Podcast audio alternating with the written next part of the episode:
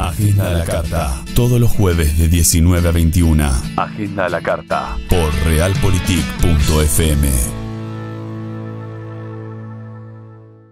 que tenemos a tratar de sintetizar una cuestión eh, que me parece muy importante y me gustaría ahora que, que ahondes para quienes nos están oyendo, eh, que es eh, uno de los proyectos de los cuales vos formaste parte, que es el hecho de que el gobierno ponga eh, en lista de prioridades para vacunación a trabajadores de comedores comunitarios. Recordamos que se entregaron 70.000 vacunas eh, para colaboradores de comedores populares. Preguntarte, Claudia, por un lado, cómo, eh, desde, desde, qué lado aportaste a la iniciativa y después cómo considerás que va a contribuir esta medida a lo que es la situación sanitaria a nivel nacional.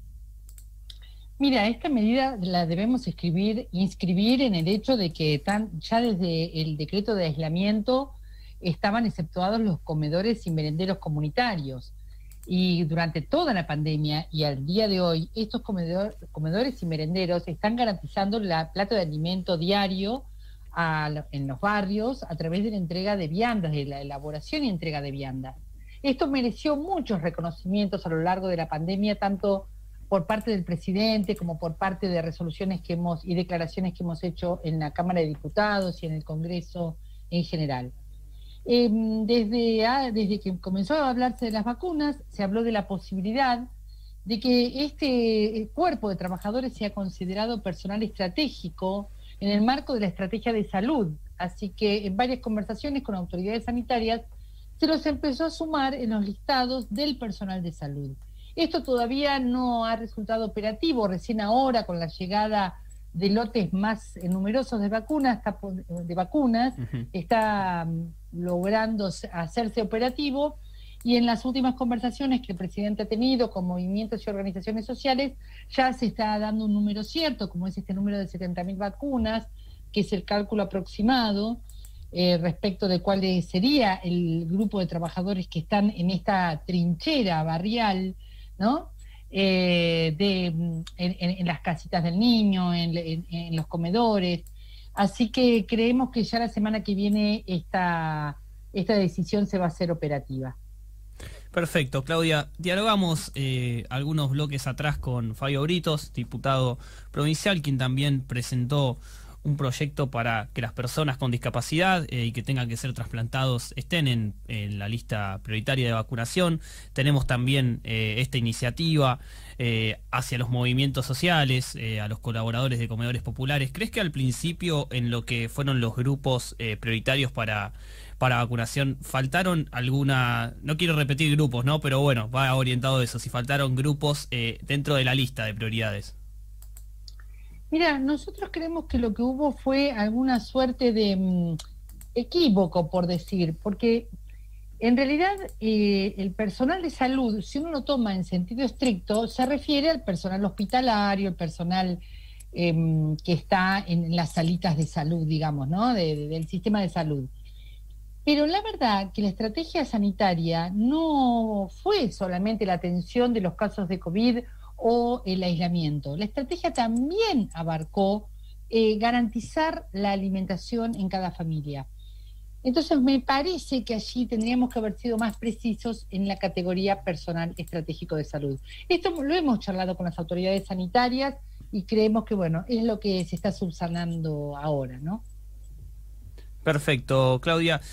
Yendo también ¿no? a, la cuestión eh, sanitaria, digo, continuando con esta línea, eh, otro de los eh, otra otra figura que pasó por el programa hace unos minutos fue Daniel Lipovetsky, quien mencionó algunas irregularidades en la campaña de vacunación de la provincia.